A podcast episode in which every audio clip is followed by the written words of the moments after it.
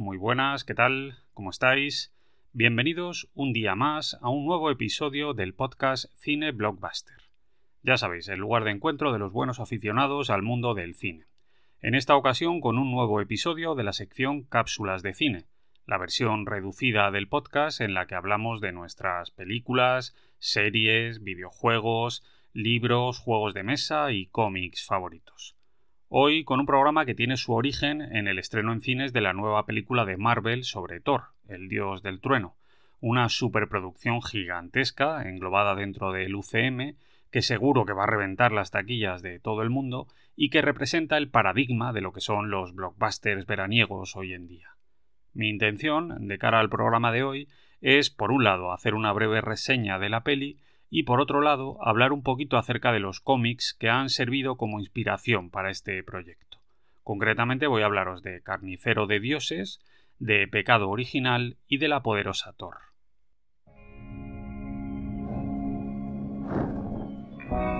Tiempo atrás, estas manos se usaron para la batalla ahora son modestas herramientas para la paz. Tengo que averiguar exactamente quién soy.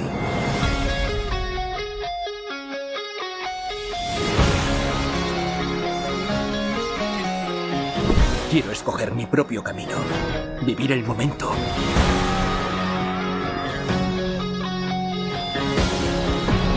Mis días de superhéroe han terminado.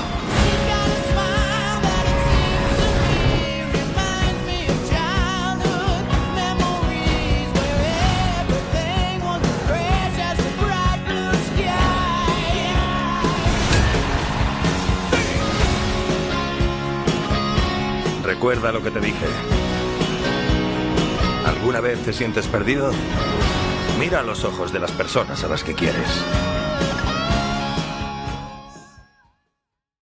Bueno, como os decía antes, vamos a hablar de Thor y de su nueva película dentro del universo cinematográfico Marvel. Pero antes, lógicamente, voy a ser fiel a la forma de proceder habitual en el programa y voy a comenzar haciendo un poquito de contextualización, que sabéis que es una cosa que a mí me gusta mucho. A este respecto, tenemos que saber que Thor nació como personaje en los años 60, gracias a la mente creadora de tres nombres míticos en Marvel: Stan Lee, Larry Lieber y Jack Kirby. Aunque estos, evidentemente, tomaron como inspiración el personaje de la mitología nórdica, pero adaptándolo al universo superheroico de los cómics.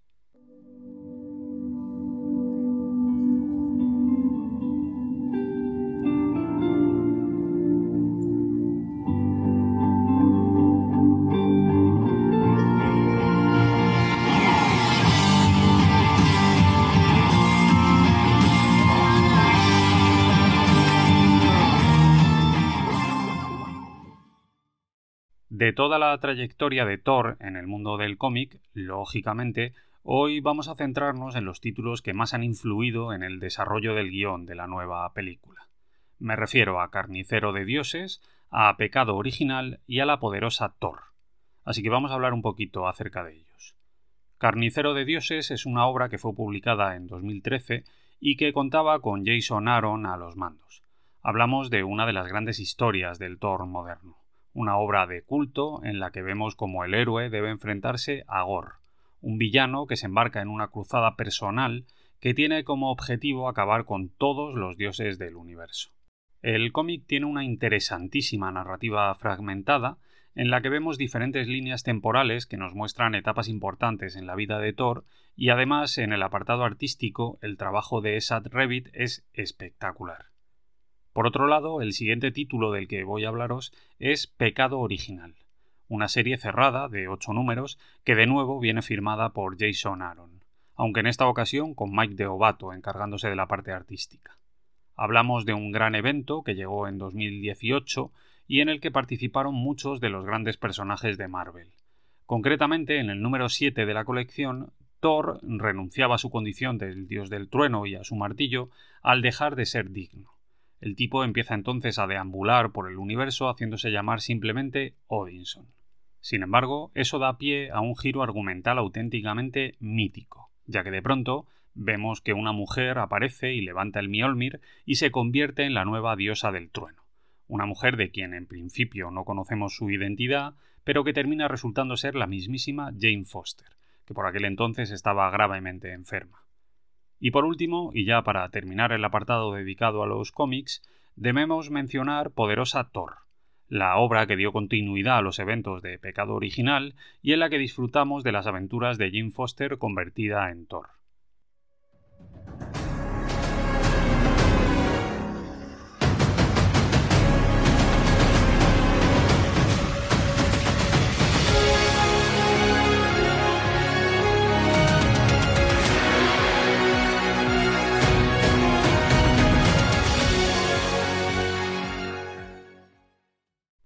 Dicho todo esto, ahora, si os parece, vamos a llevar nuestra atención al mundo del cine, concretamente al universo cinematográfico de Marvel.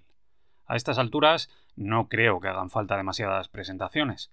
Como todos sabéis, este proyecto gigantesco comenzó en 2008 con el estreno de Iron Man y luego tuvo continuidad con la posterior llegada del resto de películas de lo que se conoce como la fase 1, algo en lo que Thor estuvo involucrado desde el principio con su propia película en solitario, que llegó en 2011, y con su aparición posterior en la peli grupal de los Vengadores. A partir de aquí, Thor se convirtió en uno de los personajes más importantes del UCM, un pilar básico que ha participado de manera sobresaliente en todas las fases posteriores desarrolladas por la compañía. De hecho, hasta ahora, el personaje había tenido en total tres películas en solitario.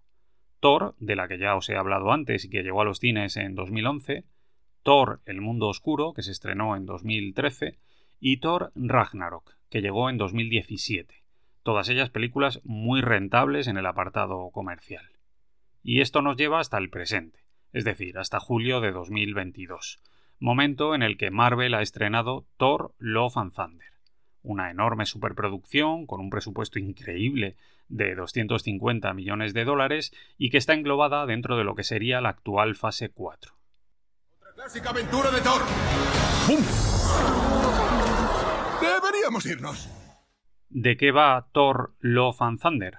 Bueno, pues de manera muy breve y sin entrar demasiado en el terreno de los spoilers, podríamos decir que todo empieza con un Thor que está atravesando un periodo de crisis personal. El tipo se está buscando a sí mismo pero de pronto aparece por allí Gor, el carnicero de dioses, una criatura obsesionada con acabar con todos los dioses del universo. De modo que Thor deberá enfrentarse a esta terrible amenaza, aunque para hacerlo contará con un buen puñado de viejos aliados, entre ellos su exnovia, la mismísima Jane Foster, que por alguna razón, que luego se nos explicará, ahora empuña el martillo Mjolnir. Vamos, un batiburrillo muy entretenido, plagado de comedia y de efectos especiales, que está levemente inspirado en las historias de los cómics que hemos mencionado antes y que ha sido dirigido por el amigo Taika Waititi, el director de origen neozelandés, que ahora mismo es uno de los tipos más poderosos de Hollywood y que tiene a sus espaldas títulos como Lo que hacemos en las sombras, Thor Ragnarok o Jojo Rabbit.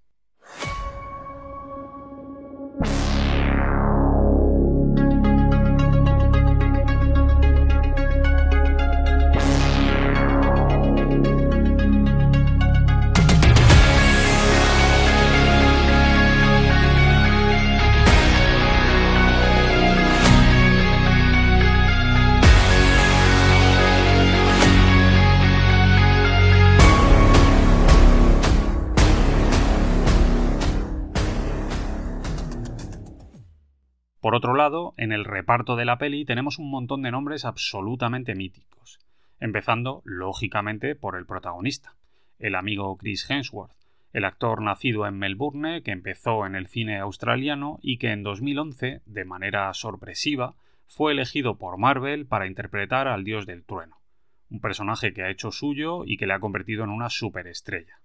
Más allá de Thor, también ha participado en pelis como Star Trek de 2009, Rush, el corazón del mar, La fallida cazafantasmas de 2016, Doce valientes, Malos tiempos en el Royal, Men in Black Internacional o Tyler Rake. Junto a él, un montón de nombres conocidos. Tisa Thompson, Chris Pratt, Dave Bautista o el mismísimo Russell Crowe, aunque de entre todos los secundarios, sin duda hay dos nombres que destacan entre todos los demás. Me refiero, por supuesto, a Natalie Portman y a Christian Bale, dos actorazos como la copa de un pino, ambos ganadores de un Oscar, que en la peli interpretan dos papeles muy importantes y significativos. ¿Cómo lo llevamos?